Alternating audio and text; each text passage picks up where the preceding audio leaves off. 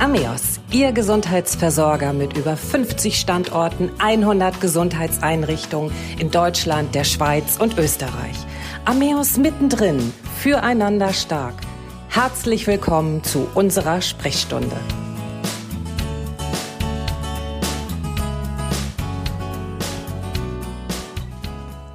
Schön, dass Sie wieder dabei sind, wo auch immer Sie uns gerade hören. Mein Name ist Christiane Hartung-Kollbaum und mein Gesprächsgast heute ist Dr. Martin Heilmann. Dr. Heilmann ist Chefarzt der Klinik für Psychiatrie und Psychotherapie im Ameos Klinikum St. Joseph in Oberhausen. Dr. Heilmann wird sich heute mit mir zum Thema Schizophrenie, Hilfe, wenn die Seele leidet, unterhalten. Herzlich willkommen, Herr Dr. Heilmann.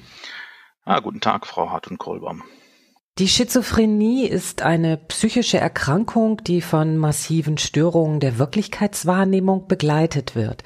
Die betroffenen Menschen haben häufig Halluzinationen, Wahnvorstellungen und sogenannte Ich-Störungen. Schizophrenie kann man nicht heilen. Für die Symptome der Erkrankung stehen jedoch erfolgversprechende Therapien zur Verfügung. Ähm, zunächst mal, Herr Dr. Heilmann, was sind Auslöser der Schizophrenie und ist Schizophrenie eigentlich auch genetisch bedingt? Ähm, es ist letzten Endes so, dass man aktuell ein Verletzlichkeitsstressmodell postuliert als Auslöser oder als Auslöser-Erklärungsansatz für eine Schizophrenie. Stressformen kennen wir alle, verschiedene Stressformen sind da zu subsumieren und Verletzlichkeit fasst eigentlich zusammen, dass Menschen genetisch, aber auch mal durch zum Beispiel Drogenkonsum oder Infektion oder auch aufgrund einer hormonellen äh, Situation eben verletzlich sind in dem Sinne, dass sie eine Schizophrenie entwickeln können.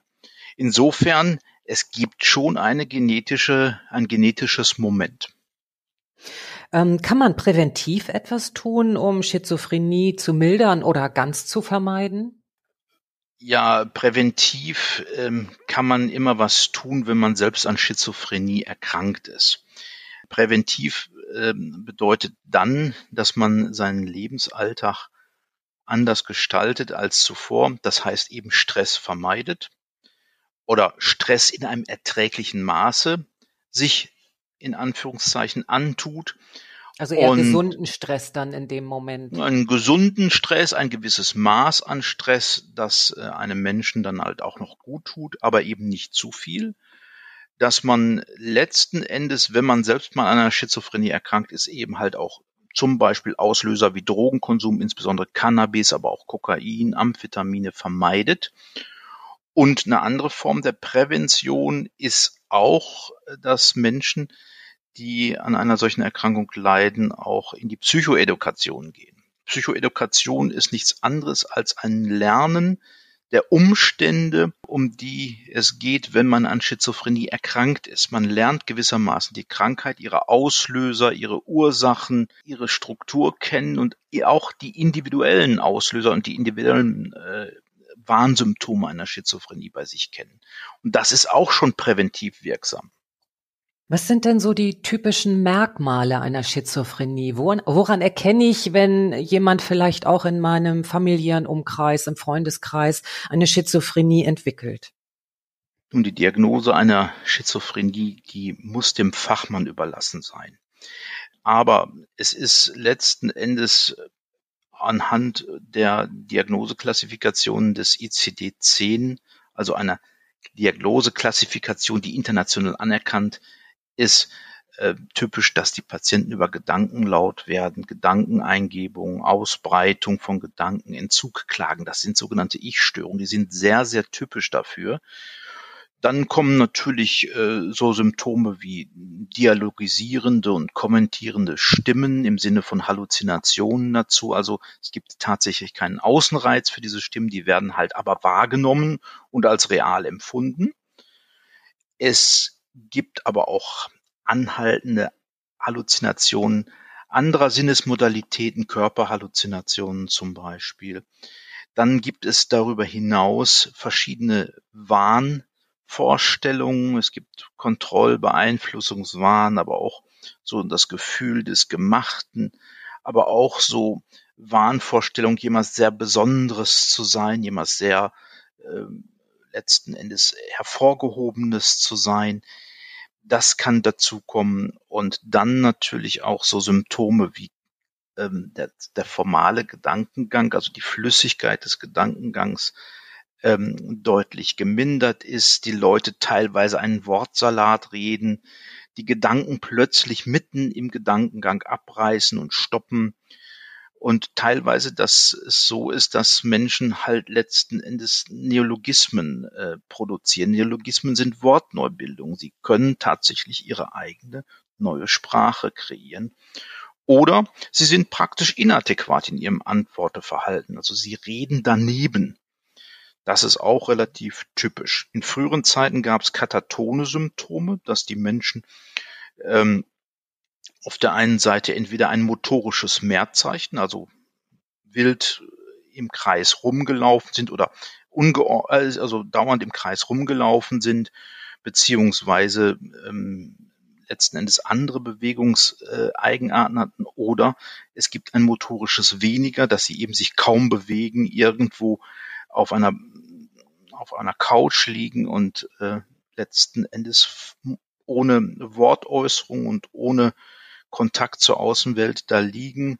Man kann sie dann teilweise passiv gewissermaßen verbiegen. Das nennt man wechselnde, Biegsamkeit. Also all das kann dazu, zu dieser bunten Symptomatik einer Schizophrenie dazukommen.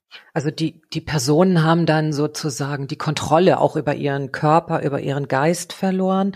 Und Sie sprachen auch gerade von Körperhalluzinationen. Können Sie das vielleicht noch mal einmal näher erläutern, was das beinhaltet? Körperhalluzinationen sind äh, letzten Endes oder körpernahe Halluzinationen. Ähm, sie empfinden irgendwelche Berührungen an, äh, am Genitale zum Beispiel. Das ist relativ typisch. Also ähm, das sind äh, letzten Endes Trugschlusswahrnehmungen. Das sind so alles äh, Symptome, die dann dazugehören zu der ganzen Problematik. Wenn Menschen so an Schizophrenie erkrankt sind, sind die gefährlich für ihre Umwelt und sind die auch selbstmordgefährdeter als vielleicht andere Menschen mit psychischen Erkrankungen? Also äh, ein schizophrener Patient ist per se nicht gefährlich. Es kann durchaus sein, dass es hier und da mal tatsächlich Menschen gibt, die im Rahmen einer wahnhaften Verkennung jemanden körperlich angehen oder auch verletzen oder auch mal das steht dann meistens in den Gazetten, töten. Das passiert, das gibt es, aber das ist nicht so, äh, so hoch wahrscheinlich, dass das hier ähm, äh, zum Beispiel im Umfeld von psychiatrischen Kliniken zu erwarten ist oder sowas. Das ist es mit Sicherheit nicht.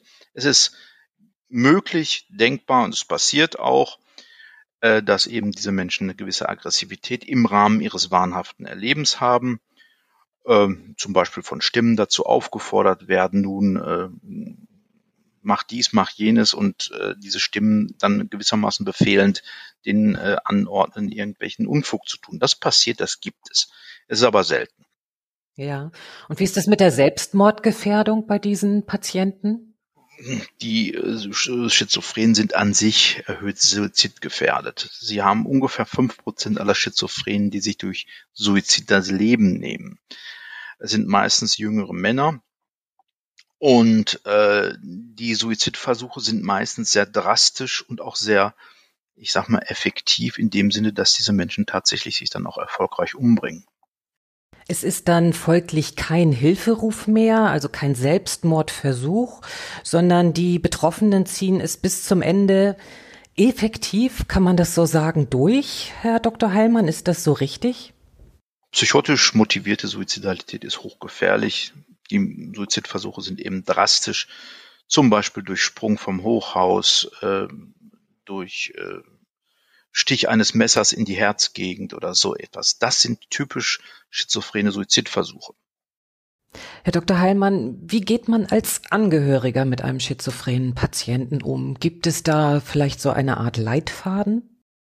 Also auf der emotionalen Ebene müssen die Angehörigen oder sollten die Angehörigen mit diesen Patienten ruhig und sachlich sprechen. Vorwürfe sollten keinen Raum haben. Man sollte sich im Klaren darüber sein, wenn man da so etwas vermutet, dass da was psychisch Krankes hintersteckt, hinter der gebotenen Symptomatik, eben halt das Gespräch suchen und eben ruhig und sachlich dem Patienten folgen. Und dann bleiben dem ähm, ähm, Verwandten, der natürlich einen akuten Notfall zum Beispiel bei dem Patienten abwenden will, wie Suizidalität, nur noch den Notarzt zu rufen, so dass dieser dann den Patienten in eine psychiatrische Klinik verbringt. Oder wenn das Ganze eher nicht so akut ist und nicht so notfällig ist, dann kann man natürlich auch geplant einen niedergelassenen Nervenarzt aufsuchen oder ähm, in einer Ambulanz oder in einer Notaufnahme eines psychiatrischen Krankenhauses sich dann vorstellen und dann sich mit den ähm, zuständigen Kollegen fachlich beraten, was zu tun ist. Gibt es auch so eine Art Selbsthilfegruppen für eben die betroffenen Angehörigen? Ja, da gibt es eine ganze Menge Selbsthilfegruppen. Da muss man sich vor Ort im eigenen städtischen Bereich informieren. Ähm, die sozialpsychiatrischen Dienste zum Beispiel halten solche Informationen parat. Ähm, es gibt auch oftmals Selbsthilfegruppen an den Krankenhäusern, wo sich Angehörige von schizophren Erkrankten zum Beispiel treffen. Da gibt's ein breites Netzwerk. Man muss es halt für seine eigene Stadt halt nur noch explorieren, was es da konkret gibt. Kann ein Schizophrenie in jedem Alter treffen oder gibt es da auch eher, ich sag mal so, so Kategorien, wo man sagt, also da kann es ein eher treffen zwischen Pubertät und, und äh, vielleicht Wechseljahre oder kann einem das äh, tatsächlich in jedem Alter passieren? Also das Prädilektionsalter für die schizophrenen Psychosen ist zwischen 15. und 35. Lebensjahr. Da stellen wir die meisten Ersterkrankungen fest. Es gibt aber auch spät einsetzende schizophrene Erkrankungen, die sogenannte Late Onset Schizophrenia. Äh, auch die gibt es. Aber wie gesagt, das häufige ist häufig zwischen dem 15. und 35. Lebensjahr ist eben sehr wahrscheinlich, dass sich eine Erstmanifestation bei Patienten eben halt dort herausbildet. Im St. Joseph Klinikum äh, Oberhausen, welche Behandlungsmöglichkeiten bieten Sie da für diese Patienten an? Naja, die Patienten benötigen zunächst eine stationäre Aufnahme, wenn sie hochakut oder akut sind. Das heißt, erstmal ist vernünftig, es so zu gestalten, dass man eine vernünftige Arzt-Patient, aber auch Team-Patient-Bindung hinkriegt, damit man einen Draht zum Patienten bekommt. Und dann ist im Wesentlichen in der hochakuten und akuten Phase die Einnahme von Medikation ein ganz wichtiger Faktor, insbesondere bei den Schizophrenien.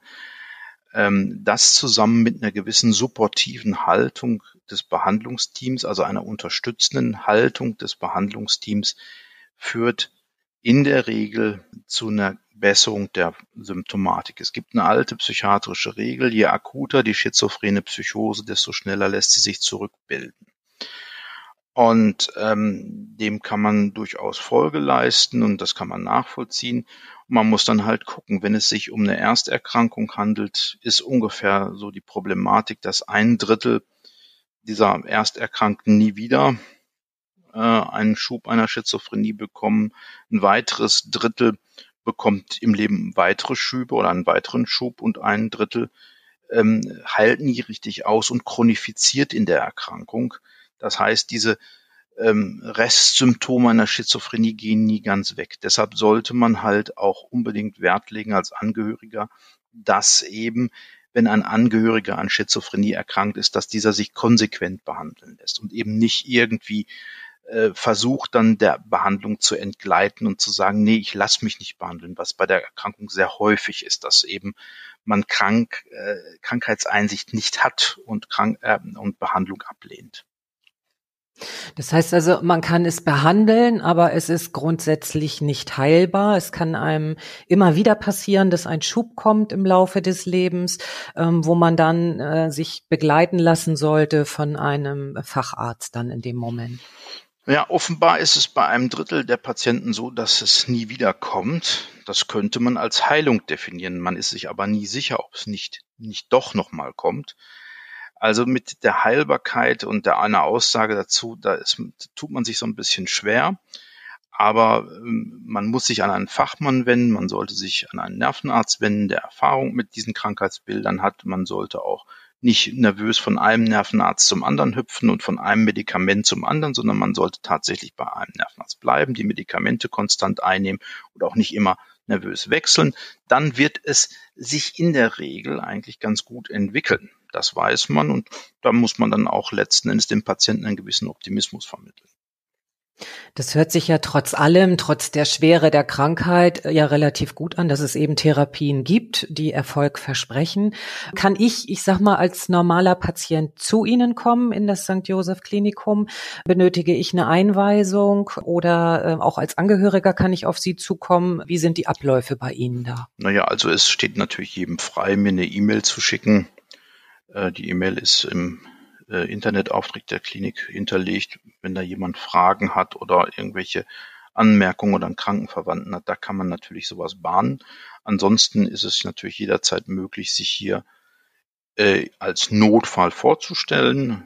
Ein Notfall braucht in der Regel keine Einweisung äh, für eine psychiatrische Klinik oder ein anderes äh, medizinisches äh, Haus. Äh, und der Notfall wird dann natürlich auch hier gesichtet und behandelt und sicherlich dann auch, wenn es notwendig ist, stationär aufgenommen. Ansonsten ist auch ein anderer Weg über den Nervenarzt, der niedergelassen ist, ist die Möglichkeit, dass der eben halt eine stationäre Einweisung ausstellt und man dann hier ganz geordnet aufgenommen wird. Äh, wie gesagt, es gibt halt die Notfalleinweisung und auch eben halt die elektive Einweisung, also die geplante. Und natürlich muss man natürlich auch das ambulante Angebot noch sehen. Wie gesagt, für Patientengruppen, die der besonderen Leistung einer Institutsambulanz bedürfen, äh, steht hier unsere Institutambulanz auch als äh, Behandlungsangebot zur Verfügung. Das betrifft meistens schwer erkrankte Psychosepatienten, die eben äh, die besonderen Leistungen der Institutsambulanz bedürfen. Also es ist sehr umfassend und wenn man das eben zusammenfasst, eine Schizophrenie darf man nie auf die leichte Schulter nehmen und sollte sich doch eben auch dauerhaft begleiten lassen, vielleicht eben auch präventiv dann arbeiten, jo. was tun. Das heißt also wirklich diese Erkrankung sehr ernst nehmen. Muss man auf jeden Fall, das ist wirklich wichtig. Ich sage vielen Dank, Herr Dr. Heilmann, für das Gespräch und bis zum nächsten Mal. Vielen Dank. Das war Ameos mittendrin füreinander stark. Mein Name ist Christiane Hartun-Kollbaum und ich freue mich auf Sie. Bis zur nächsten Sprechstunde.